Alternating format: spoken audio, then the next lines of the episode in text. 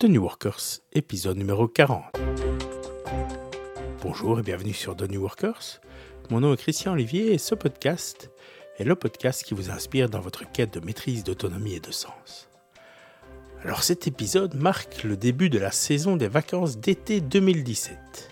Vacances bien méritées pour tous, nous aussi, nous allons lever le pied dans The New Workers en vous proposant un programme allégé pendant l'été.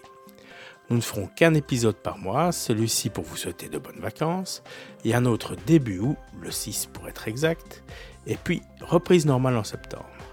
Alors si ce n'est déjà fait, abonnez-vous à la newsletter pour rester en contact et informé du programme de New Workers.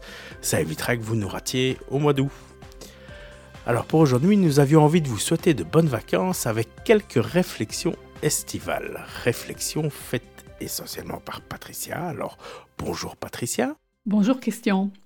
Alors effectivement, aujourd'hui, j'ai envie de vous proposer quelques réflexions sur les vacances en partant à chaque fois de quelques citations. Alors j'y vais tout de suite. Les deux premières citations. Pour goûter le vrai repos, il faut que le travail le précède. François Rodolphe Weiss. La deuxième, l'oisiveté est, dit-on, la mère de tous les vices mais l'excès de travail est le père de toutes les soumissions. Albert Jacquard. Bref, pas de vacances sans travail. Effectivement, c'est le travail qui donne tout son sens aux vacances. Imaginez juste un instant être en vacances tout le temps. Quand est-ce que vous pourriez alors prendre congé de vos vacances? Ça n'aurait pas de sens. Et de toute façon, ce serait pour faire quoi de différent? Donc vous l'avez compris, les vacances correspondent à un changement, de rythme, et c'est ça l'important, car le rythme naturel de la vie est une alternance activité-repos. Et si on ne respecte pas ce rythme, eh bien cela va nous mener tout droit soit à l'ennui, donc être toujours au repos, soit à l'épuisement, être toujours au travail. C'est un peu ce dont tu parlais dans l'épisode 14 sur la gestion de l'énergie. C'est exactement ça. Donc les vacances, c'est bon puisque ça nous permet de prendre du repos, Sauf que on a une fâcheuse tendance à oublier les bonnes pratiques en matière de gestion de son énergie et donc, pendant les vacances, à se prendre les pieds dans quelques pièges. Et quels sont les plus fréquents? Alors, le premier, je vous donne d'abord deux petites citations pour l'illustrer. On n'a jamais autant besoin de vacances que lorsque on en revient. Anne Landers. Et la deuxième, de Pierre Daninos, le farniente est une merveilleuse occupation.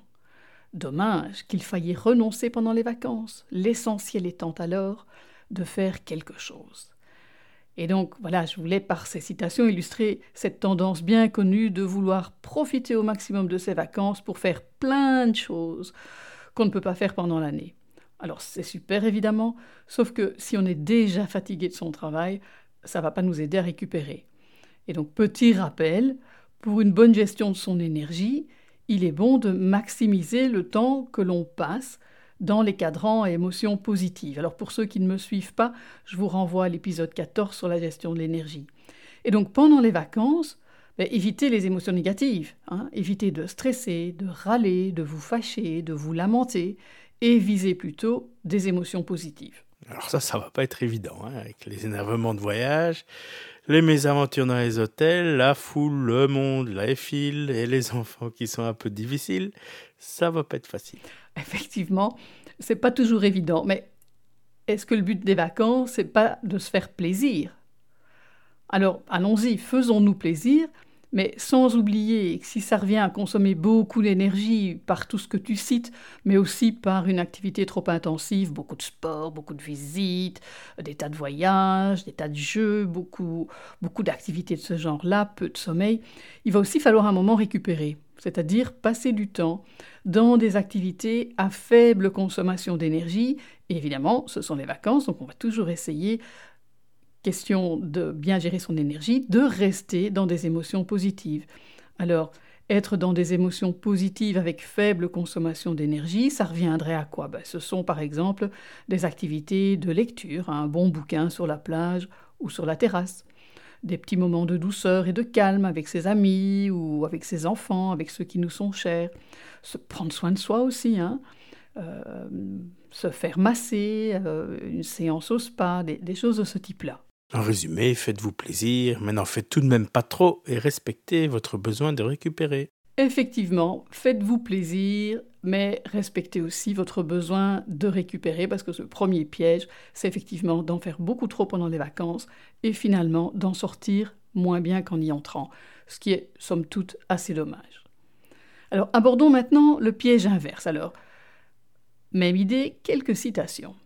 La première. Si j'étais médecin, je prescrirais des vacances à tous les patients qui considèrent que leur travail est important. Bertrand Russell. Et la deuxième, les vacances, c'est la période qui permet aux employés de se souvenir que les affaires peuvent continuer sans eux. Le comte Joseph Wilson. Alors, ces deux citations illustrent le fait que certains ont une fâcheuse tendance à laisser le travail envahir leur sphère privée, soit en acceptant d'être taillables et corvéables à merci par leur employeur ou par des clients trop exigeants, soit en se croyant absolument indispensables, soit souvent même un peu des deux. Alors, si vous vous reconnaissez dans cette description, je vous invite vraiment à vous poser des questions, parce que somme toute, les hôpitaux et les cimetières sont remplis de gens indispensables. Et le surinvestissement professionnel n'est vraiment pas à prendre à la légère. Ça peut devenir une réelle addiction au sens psychologique du terme, au même titre que la dépendance à l'alcool, au tabac. Et toutes les addictions ont des conséquences bien connues, tant sur la santé que sur les relations. Alors n'imaginez pas que parce que vous ne prenez pas de substance, l'addiction au travail n'aura pas de conséquences sur votre santé. Il est évident que trop travailler va avoir des conséquences, dont le stress et le burn-out. Et comment sait-on si on est dans ce cas-là? A les comportements typiques. Alors, observez les gens euh, en vacances. Il y a ceux qui, en fait, euh, n'arrivent pas vraiment à s'arrêter. Et donc, avant, avant d'aller manger, il faudra quand même toujours aller vite se connecter. Euh, ils seront sur la plage avec leur PC. ils auront leur téléphone toujours connecté. Et dès que le bureau appelle, ils seront disponibles. Hein. Et en plus, ils ont l'impression de s'ennuyer quand ils n'ont rien de professionnel à faire.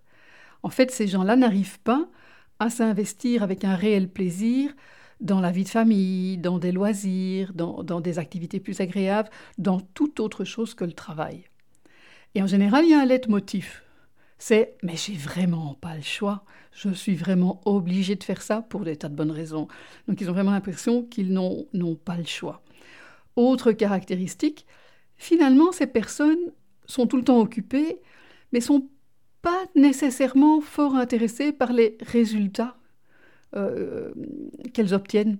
Ce qui compte, en fait, c'est vraiment d'être occupé, d'être disponible pour le travail tout le temps. Alors, sachez que si c'est votre cas, ça se soigne entre guillemets, parce que bon, voilà, peut-on considérer ça comme une maladie? Ça se traite en tout cas. Et je peux en, témoigner parce que moi-même, j'ai cette tendance que l'on appelle travaillomane, c'est-à-dire à, vouloir être au travail tout le temps. C'est vraiment une sorte de buzz. Le, fait de travailler donne une sorte de, satisfaction, de buzz. Et qu'est-ce qu'on peut faire quand on est dans ce cas-là? Ben, déjà, c'est en, prendre conscience et se rendre compte que ben, tout le monde n'est pas comme ça et que donc il y a peut-être quelque chose d'un petit peu étonnant dans notre comportement à être euh, tout le temps à ce point préoccupé par son travail. à partir de cette prise de conscience, ben, on peut se renseigner sur cette problématique du workaholisme, hein, la travail man, se renseigner, apprendre et réapprendre progressivement à se faire plaisir. Parce que le problème, souvent, il est là. C'est euh, une problématique à se faire plaisir. Il faut tout le temps travailler, il faut que ce soit dur. Euh, le, travail passe avant tout. Donc, apprendre à se faire plaisir ou réapprendre à se faire plaisir, apprendre à prendre soin de soi, parce que finalement, quand on est au travail tout le temps, bah, c'est pas très très bon pour la santé. Hein. c'est ça qui mène euh, au stress et au burn-out. Donc apprendre à mettre des limites. Et, si c'est difficile, et souvent ce l'est, bah, je conseille vraiment de, consulter un coach, un psychothérapeute, éventuellement même euh, son médecin, bien que le médecin va peu aider sur les, aspects euh, psychologiques. Et c'est pas évident, hein. c'est pas évident parce que très souvent les travailleurs ils vont pas demander d'aide parce qu'ils se persuadent d'eux-mêmes qu'ils aiment ça. Et donc c'est souvent sous pression de l'environnement, hein, de l'entourage. L'entourage va, finir par, euh, par disjoncter en disant c'est pas possible. Quoi. Les, les, enfants vont se plaindre que la personne n'est pas disponible, le conjoint va se plaindre. Donc il va souvent y avoir une pression euh, de l'entourage. En résumé, nul n'est indispensable et forcez-vous à prendre la distance par rapport au travail pendant vos congés. Voilà, donc éloignez-vous de ces deux pièges. Le premier est d'en faire tellement que finalement vous ne récupérez pas, et le deuxième est de ne pas couper par rapport au travail et donc de ne pas prendre de repos non plus. Voilà, alors on va changer un petit peu de registre avec une petite touche légère et quelques citations plus légères. Alors, être en vacances, c'est n'avoir rien à faire et avoir toute la journée pour le faire. Un certain Robert Ordem, Orbem. Pardon. Et Marie Broad dit Les vacances sont un moment de repos, mais pas pour les parents. Une vérité, ça. Et alors, une que j'aime bien de Nan Tuckett qui dit Mon mari m'a dit qu'il voulait passer ses vacances dans un endroit où il n'était jamais allé. J'ai répondu Et pourquoi pas la cuisine? C'est un peu sexiste, ça, non? Et pourquoi pas? Enfin. Et donc, en conclusion En conclusion, l'excès nuit en tout, même pendant les vacances. Quelques citations encore La nature créa les plaisirs et l'homme les excès. Joseph Sanial Dubé. Et Confucius nous dit Appliquez-vous à garder en toute chose le juste milieu. Il dit encore L'efficacité du milieu juste est suprême, mais la plupart des gens en ont perdu la notion depuis longtemps. Et donc c'est pas un, perdreau de l'année, Confucius, c'est donc pas nouveau tout ça ben Non, évidemment que c'est pas nouveau. Hein. C'est clair que la première citation a tout son sens, la nature crée les plaisirs et l'homme les excès. Donc effectivement, trouver le juste milieu, c'est pas nouveau. Elle est bien longue, la voie de la sagesse, c'est un éternel recommencement. Donc en ce début de vacances, je vous invite à vous poser la question de savoir ce que vous souhaitez de vos vacances et de vous poser cette question tout en sagesse et en douceur, c'est-à-dire en tenant compte aussi de ce dont vous avez besoin pour récupérer. Et donc pour finir, pour toi, c'est quoi la vacance, Patricia? Alors en fait, ça dépend un petit peu d'une année à l'autre et, de l'énergie dans, dans laquelle je suis. Pour cette année, très certainement, ce sera vivre plus à l'aise. Moi, je ne suis pas une grande fan de la foule et de l'agitation estivale et donc je, profite de ne pas devoir partir euh, en saison euh, estivale pour plutôt euh, rester au calme. C'est pour moi plutôt un moment de recul par rapport à l'activité habituelle. C'est plutôt une occasion de faire le point. Et si vous vous, souvenez de ce que je racontais dans l'épisode 27 sur les résolutions, moi c'est plutôt en été que je fais ça et, pas au nouvel an. J'aime bien cette, euh, cette coupure de l'été.